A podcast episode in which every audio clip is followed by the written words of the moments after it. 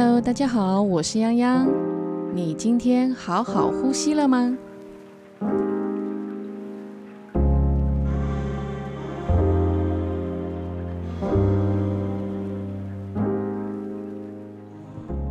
呼吸是很自然的事情，时时刻刻都在发生的一个动作。我自己觉得呼吸是一个很神奇的东西。在你一整天的作息下来，其实你不会很刻意的去察觉你的呼吸，但是呼吸却在我们的日常生活里面扮演着极为重要的角色。它掌管了你身体机能的运行，同时间，它也维持着你能量的流动。在全世界各式的修道法门，尤其是跟疗愈有关的，都特别注重如何呼吸。印度的瑜伽注重各种的呼吸练习法。中国的道家注重以天地日月之气养生，吐出体内的浑浊之气，以保身续命。西藏密宗强调呼吸与气的流动。佛教禅定修行是以调息作为入门，强调身与心的协调。西方的疗愈法。以呼吸调整、启动能量、制造能源，来达到疗愈的效果。在一吸气、一吐气之间，能量即随之流动。如果能够专注于呼吸，便能感受到能量在身体流动的感觉。日常里，我们可以尝试看看专心的呼吸。专心但自然的呼吸，将你的心念专注其中。一个深呼吸，想象一股轻松、舒适的能量感进入你的身体，将能量感带到你的眉心，并从左边的耳朵开始流动，慢慢的经过左肩、胸腔。腹部、左腿，继续往下，直至左脚掌底。这个过程中，请自然的呼吸，不要憋气。现在感受一下你的左脚，然后将这能量感移至你的右脚底，接着带到右小腿、右大腿。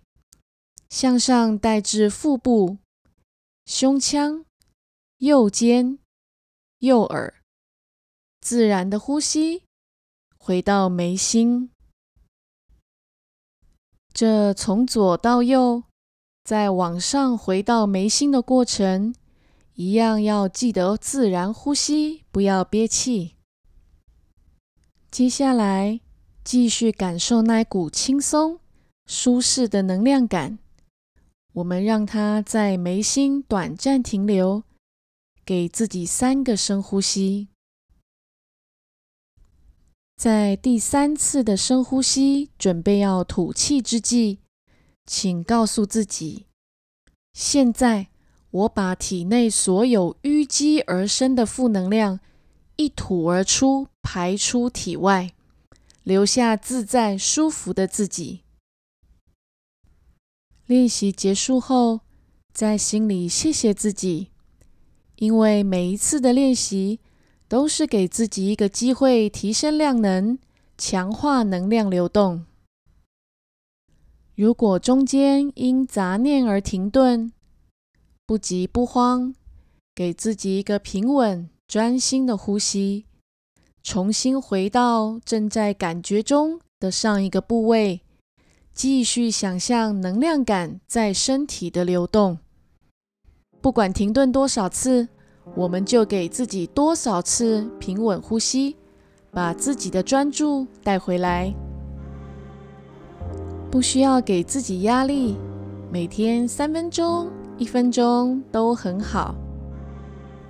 当你练习的越顺畅，能量的流动就会越稳定、越强壮。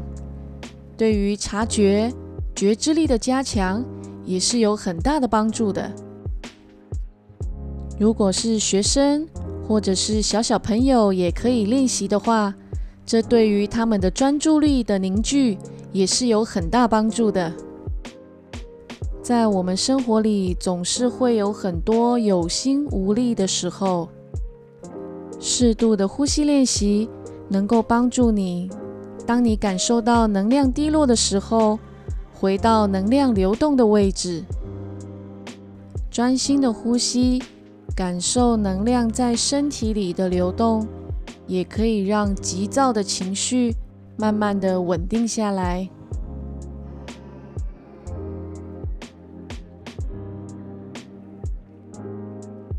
嗯，过去我并没有花太多时间在练习呼吸，或者是察觉自己的呼吸这样的事情上。并不是因为太忙碌，或者是没有时间，而是过去的我并没有真正的意识到，呼吸其实是可以给我带来很多我所需要的能量。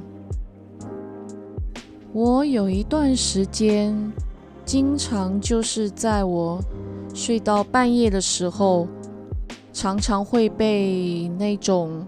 不友善的负能量给攻击，那种干扰来的时候，我几乎是措手不及的，因为通常都会在我熟睡的时候发生。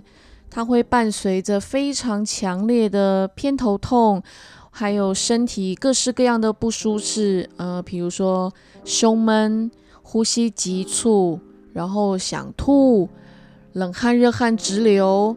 哦，在那一段时间里面，会觉得自己心里是很无助的，然后又不知道什么时候这些不舒服才会停止，觉得整个人就是很混乱的。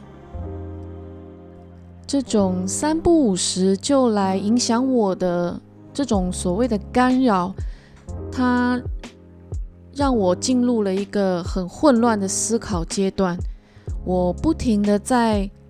检讨我自己的工作，呃，比如说，是不是我没有把我自己照顾好啊？是不是我的工作上有什么疏失，所以没有把这些能量处理好呢？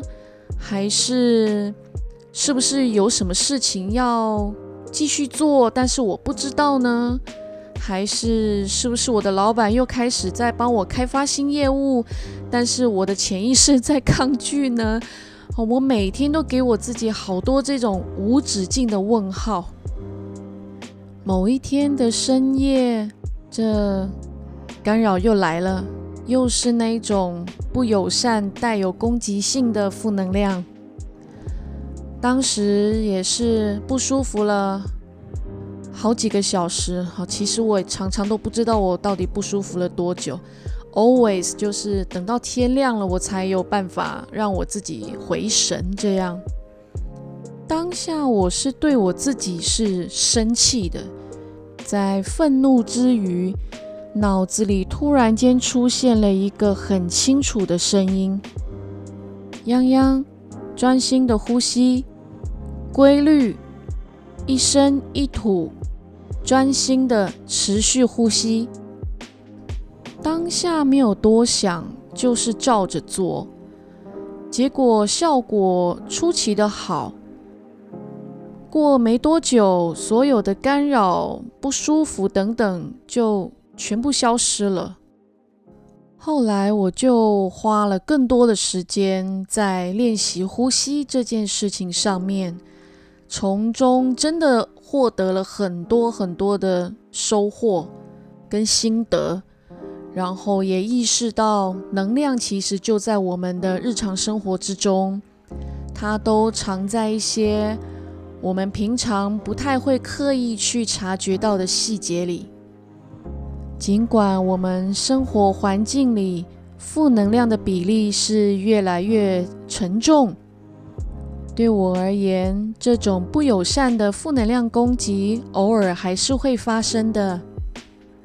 但是专心的呼吸，专注的将能量的流动感带到我自己身上，总是可以让我很稳定的来解决这些麻烦问题。